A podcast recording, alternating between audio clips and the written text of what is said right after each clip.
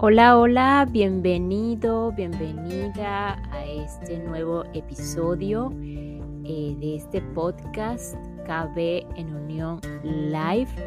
Por aquí quien te habla, Carla Berríos, para ayudarte a sanar y o curar y así ayudarte a conectar con tu verdadero ser, con tu esencia divina, con tu maestro interior, ese maestro de la cual todos, absolutamente todos, tenemos la capacidad de conectar, la capacidad de mirar y de seguir su guía. Absolutamente todos, sin excepción. Así que aquí en este programa lo que vamos a encontrar es unión y, y tratar de mirar hacia esa luz, hacia ese camino de nuestro verdadero ser. Llámalo como tú lo quieras llamar, sin ninguna etiqueta eh, predispuesta.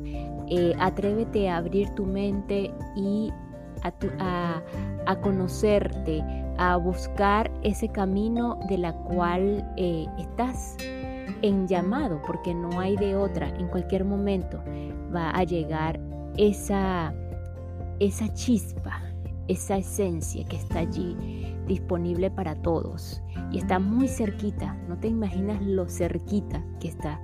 No está ni allá arriba, ni allá abajo, ni, ni, ni, en, ni en aquel tiempo o en, el tiempo que viene. Eh, está lo más cerca, lo más cerquita posible de ti. Hoy vamos a continuar con este episodio del día de hoy, valga la redundancia, hoy, hoy. Eh, justamente con la continuación de la lectura de un libro, eh, Tu hijo, tu espejo, un, libro para padres valientes, lo llama así la autora eh, Marta Alicia Chávez Martínez, eh, una autora psicoterapeuta mexicana. Y, y, que bueno, este libro de verdad es una herramienta maravillosa para todas esas personas que conecten con, con, con los libros, eh, estoy segura de que si estás aquí y has seguido la secuencia de estos episodios es porque conectas con las lecturas de los libros. Algunas personas no conectan y no pasa nada, pero sí hay, sé que hay gran, hay, eh, gran variedad de personas este, y de personalidades que conectan y experimentan su vida y sus eh, sanaciones, curaciones, vamos a llamarlo como, como queramos en esta parte, es a través de los libros. Los libros son terapias para algunas personas. Por ejemplo, en particular los libros han sido gran eh, camino de despertar y terapia para esta servidora. Entonces vamos a continuar con la lectura práctica de este libro, eh, recordándote también que comenzó en el episodio 25, por si quieres escuchar desde el principio eh, esta secuencia. Eh, si ya los escuchaste, gracias, gracias de verdad. Vamos a continuar. En el episodio anterior, eh, la, la, autora eh, comentaba de que teníamos dos alternativas o dos suposiciones. Pero antes de continuar esto, quiero que tomes una respiración profunda y te preguntes, eh, ¿eres espiritual? ¿Te sientes espiritual? ¿Qué es para ti la, espiritualidad? ¿Qué es eso llamado espiritualidad? ¿En qué, en qué momento de tu vida eh, estás o te encuentras y, que, que, puedes reflexionar acerca de la espiritualidad? Muy importante esto y es en qué momento de tu vida te encuentras en el que, en el que sientes ya esa sensación de, de, de aperturar tu mente hacia otros caminos, hacia otras herramientas de una manera más consciente. ¿En qué momento de tu vida te encuentras en que dices, parece que estoy más consciente, parece que estoy mirando las cosas de otra manera? Tómate un momento para reflexionar eso. Respira profundo, inhala por la nariz, y puedes exhalar por la boca. Y quédate con eso allí. Si eres de los que te gusta escribir, escribe qué es eso que es para ti la espiritualidad. Si no eres de las personas que escribe, pues siéntelo, escúchalo, escríbelo en tu mente, observa todos los pensamientos que se, que se desplazan de un lado a otro en tu mente y quédate con eso, sin indagar mucho más, simplemente ser lo más honesto posible y qué es eso para ti, qué es la espiritualidad para ti en este momento de tu vida. Y bueno, con esta, con esta apertura, con este inicio, eh, les comentaba que en el episodio anterior habíamos quedado en donde la autora eh, mencionaba dos alternativas en cuanto a, la, a las oraciones y a las peticiones que, suelen hacer algunos padres o algunas personas. Y una de las alternativas, la primera era suponer que todo este asunto del poder de la oración es un hermoso cuento de hadas, una linda fantasía que suena bien, o suponer, la otra suposición o la otra alternativa es que es verdad, que la oración es verdad, que algo bueno debe suceder al orar, cualquiera que sea la forma de hacerlo, cualquiera que sea la forma de hacerlo. Es decir, que existen diferentes formas de orar, no existe una única forma de orar. Allí otra reflexión más. Eh, ella menciona que hay un libre albedrío y que ejerciendo su libre albedrío, pues la autora en este caso elige la segunda suposición o la segunda alternativa, en de que supone que la oración es verdad y que algo bueno debe suceder al orar, cualquiera que sea la forma de hacerlo. Y ella lo dice por la sencilla razón de que me sirve más y me hace más o me hace sentir más segura, esperanzada, protegida, apoyada en este nada fácil asunto de ser madre y porque es lo que hasta el día de hoy responde los cuestionamientos que tengo al, al, respecto y a tantos casos de curación espontánea que he visto de cerca. Existen en la actualidad numerosos estudios, muchos de ellos realizados en, en rigurosas condiciones de laboratorio, que indican que la oración produce cambios significativos en la evolución de diversos males físicos. El doctor Ever Benson de la Universidad de Harvard fue uno de los primeros en investigar los efectos benéficos de la oración o la meditación en la salud. Quizás eh, el más convincente de, estos estudios, publicado en 1988, deben haber actualmente otras publicaciones, fue el que efectuó el cardiólogo Randolph eh, Bayard en la unidad de enfermedades coronarias del Hospital General de San Francisco con ayuda de una computadora se dividió a 393 pacientes en dos grupos. Uno lo constituían personas a las que apoyaban un grupo de oración y otro a personas por las que nadie oraba. Nadie sabía a qué grupo pertenecía cada paciente, los orantes solo se enteraban del nombre de pila de los enfermos y recibían una breve descripción de sus males. Se les pedía que rezaran diariamente hasta que fueran dados de alta, pero sin indicarles cómo hacerlo ni qué decir. Diez meses después, cuando el estudio llegó a su fin, se, observaron varios beneficios importantes en los enfermos por quienes se había rezado. Y estos eran, número uno, tenían cinco veces menos probabilidades de necesitar antibióticos que los del otro grupo. Número dos, su riesgo de padecer insuficiencia cardíaca eh, congestiva era 2.5 veces menor y número 3 corrían menos riesgo de sufrir un paro cardíaco. Si lo que se investigaba, eh, si lo que se investigaba hubiese sido un fármaco o una técnica quirúrgica y no la oración, sin duda se habría anunciado a los cuatro vientos como un avance científico realmente. Pero por, ¿por qué la oración sana física, emocional, mental y espiritualmente? No pretendo dar a entender que tengo la verdad y que esta es la única explicación, pero mis propias respuestas, que pueden no ser las tuyas, a estas interrogantes son las siguientes.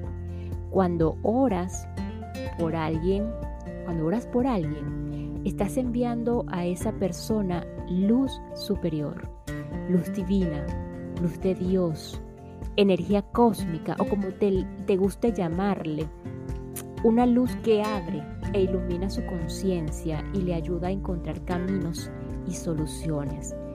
Cura su cuerpo y sus emociones, le da fortaleza y le permite tener una mayor conexión espiritual. Mientras más ores por alguien, más de esta luz sanadora recibirá.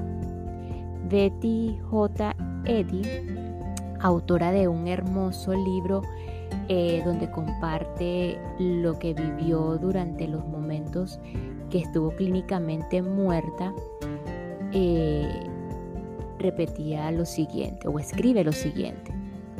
Los cielos se abrieron de nuevo y vi la esfera terrestre que giraba en el espacio. Vi multitud de luces que se proyectaban desde la tierra como focos unas eran potentes y se lanzaban al cielo con poderosos rayos láser. Me sorprendió saber que eran las oraciones de la gente sobre la tierra.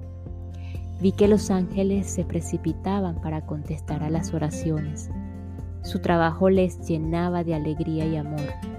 Les encantaba ayudarnos y su júbilo era grande cuando alguien rezaba con fe e intensidad suficiente como para suscitar una respuesta inmediata. Siempre respondían primero a las oraciones más potentes y más brillantes y acudían luego a las, demás, hasta que atendían a todas ellas. Me dijeron claramente que se escuchaban y contestaban todas las oraciones que obedecían a un deseo. También me dijeron que no hay oración más importante que la de una madre por sus hijos. Son las plegarias más puras debido a su intenso deseo y en ocasiones a la desesperación que encierra. Las madres tienen la capacidad de dar el corazón a sus hijos y de implorar a Dios con mucha fuerza para que les ayude. Hay diversas formas de oración una forma es la repetición consciente dirigida hacia una persona de esas hermosas y poderosas oraciones ya estructuradas. Otra forma es visualizar a la persona llena de luz o recibiendo la luz.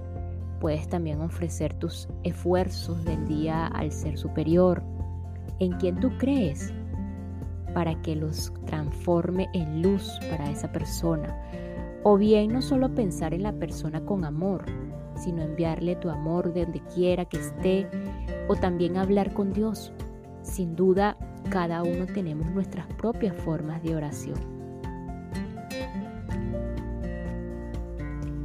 Muchas veces la mejor manera de ayudar a alguien que amas es orando por él, porque al hacer más le quitas sus lecciones.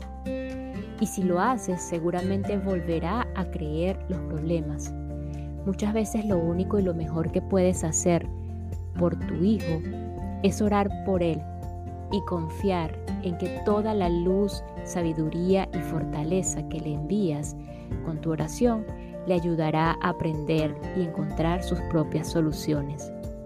Orar por nuestros hijos, cualquiera que sea la forma de hacerlo, es un gran regalo de amor que podemos darles.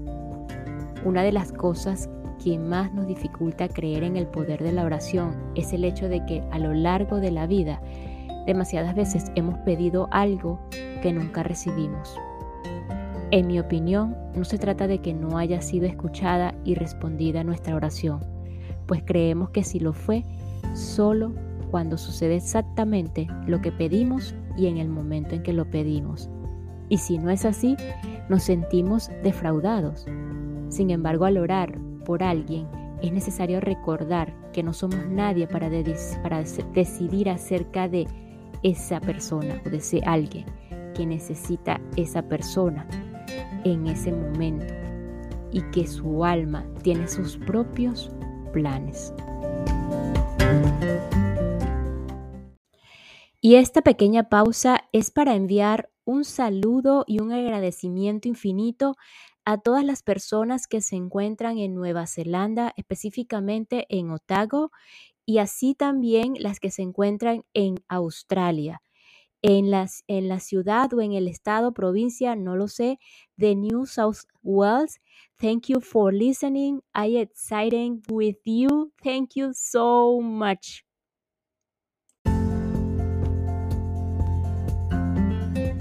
Con frecuencia los padres cometemos este error al creer que un hijo debe cambiar tal cosa o debe elegir tal cosa o tal otra cosa o vivir tal experiencia o dejarla de vivir, olvidando que su alma y su ser superior saben mejor que nosotros lo que es bueno para él. Y como olvidamos esto, manipulamos su vida su persona y hasta intentamos manipular a Dios para que haga lo que suponemos que debe hacerse. Al orar eh, por un hijo, no eres, no ores para que suceda algo específico, para que sea o deje de ser, para que haga o deje de hacer.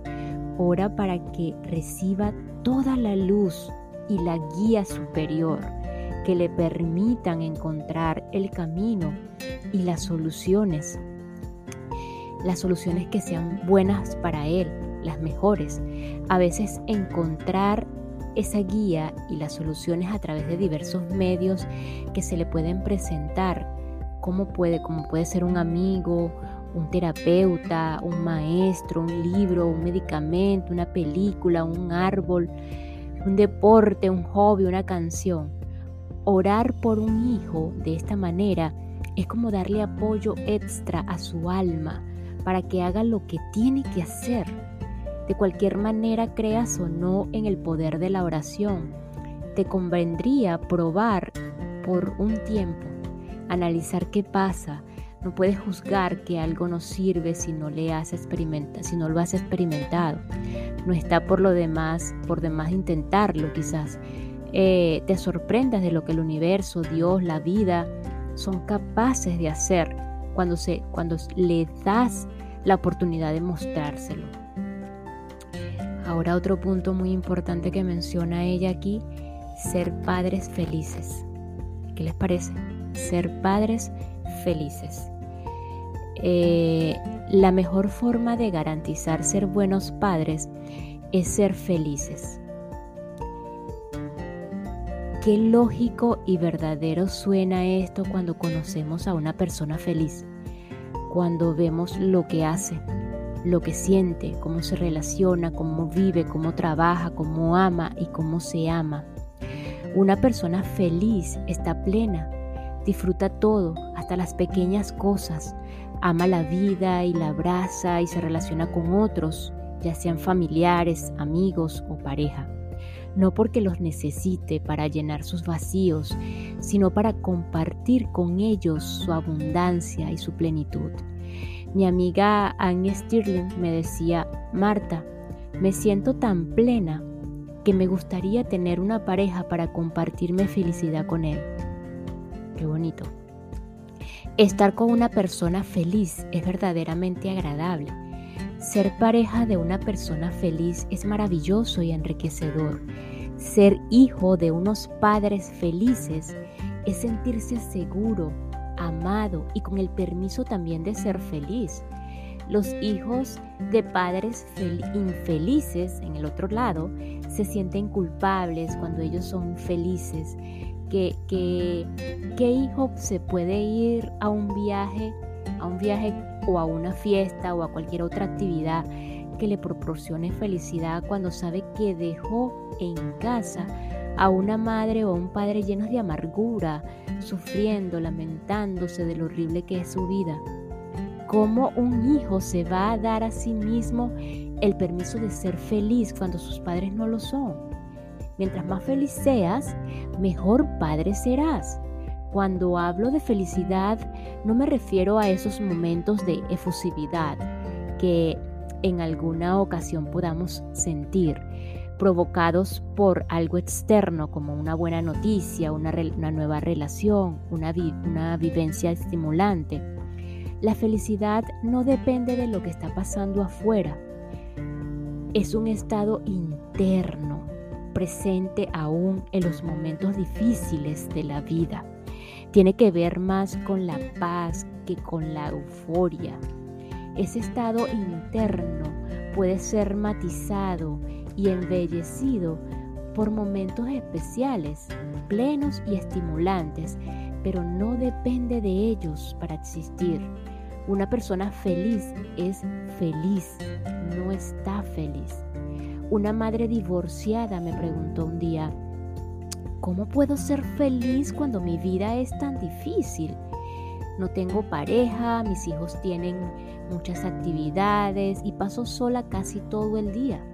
Y continuó con una larga lista de quejas e inconvenientes. Una de las cosas que nos, que nos impide ser felices y que incrementa el sufrimiento en la vida es el significado que le otorgamos a la que nos, a la que nos pasa. Por ejemplo, no tener pareja es algo muy malo. Una mujer sin pareja está incompleta y no es respetable. Estar solo es una desventaja. La soledad es terrible. 90%, 90 del sufrimiento es subjetivo. Es ese significado negativo que le damos a las situaciones de la vida. Si bien no pretendo negar que hay algunas sumamente difíciles y dolorosas, la mayoría de las causas del sufrimiento se deben a nuestra forma de tomar lo que la vida nos presenta. Así, una madre en lugar de lamentarse porque sus hijos ya crecieron y se han ido física o simbólicamente de la casa, el famoso momento del nido vacío, podría verle el aspecto positivo a esta situación y tomarlo como una ventaja, pues ahora tendrá mucho tiempo para hacer todas esas cosas que no pudo cuando sus hijos eran pequeños. La felicidad se construye, se construye. Esa es la buena noticia. Tú puedes hacer que tu vida sea plena y satisfactoria. Los siguientes son algunas, algunos de los tantos caminos para lograrlo. Eh, primeramente necesitas tomar la responsabilidad de tu propia vida y dejar de esperar que alguien externo te haga feliz. Tomar la responsabilidad de tu propia vida y dejar de esperar que alguien externo te haga feliz. Sé muy bien que es, que, es, más, que es más cómodo depender de otras, de otras personas o de otros para esto, porque así tendrás a quien echarle la culpa si las cosas van mal. Sé muy bien que es más cómodo decir, mi marido, mi esposa o mi hijo me tiene así. nervioso, aburrido, infeliz, obeso, deprimido, etc. Que decir, yo no hago nada por cuidarme a mí mismo o a mí misma.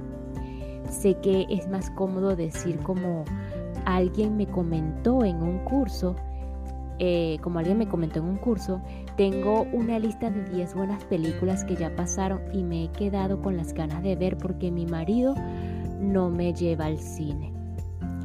Que decir, yo no hago nada para proporcionarme esa gran alegría que me da ir al, ir al cine y he dejado pasar 10 buenas películas. Por favor, convéncete de una vez por todas que nadie, absolutamente nadie te puede hacer feliz y nadie está obligado a hacerlo, porque esa es tu responsabilidad, aun cuando a veces parece que alguien lo está haciendo, por ejemplo, al inicio de una nueva y buena relación. Si supones que esa persona es la que te hace feliz, significa que le estás otorgando ese poder, de manera que si se, si se va tu vida, si se va de tu vida, perdón, se lleva consigo tu felicidad. Las buenas relaciones de pareja te hacen feliz, no porque el otro te brinde algo que no tienes, sino porque te permite ver proyectadas en él o en ella las partes más hermosas y luminosas de ti mismo. ¿No es maravilloso saber que ahí están dentro, que son tuyas, que aun si el otro se va, puedes reactivarlas una y otra vez, porque te pertenecen? Lo importante es que podamos reactivar esas hermosas partes de, nosotros, nuestras, que tocamos cuando estamos enamorados, aún sin tener una pareja o aún cuando nuestra pareja no satisface nuestras expectativas. Cualquiera de las actividades mencionadas anteriormente como caminos a la espiritualidad nos pueden llevar a vivir ese estado de fascinación y plenitud que sentimos cuando estamos enamorados.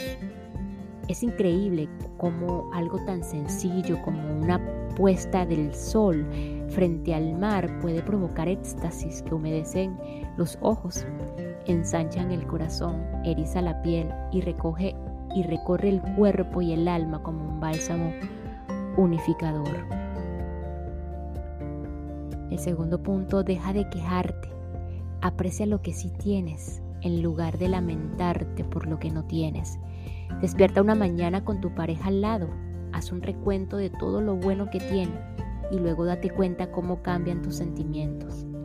La acción de quejarte te quita mucha energía, te, drena, te hace sentir impotente y amargado. Es así de simple. No te gusta lo que tienes en la vida, haz algo para cambiarlo si no te gusta lo, lo que tienes al lado.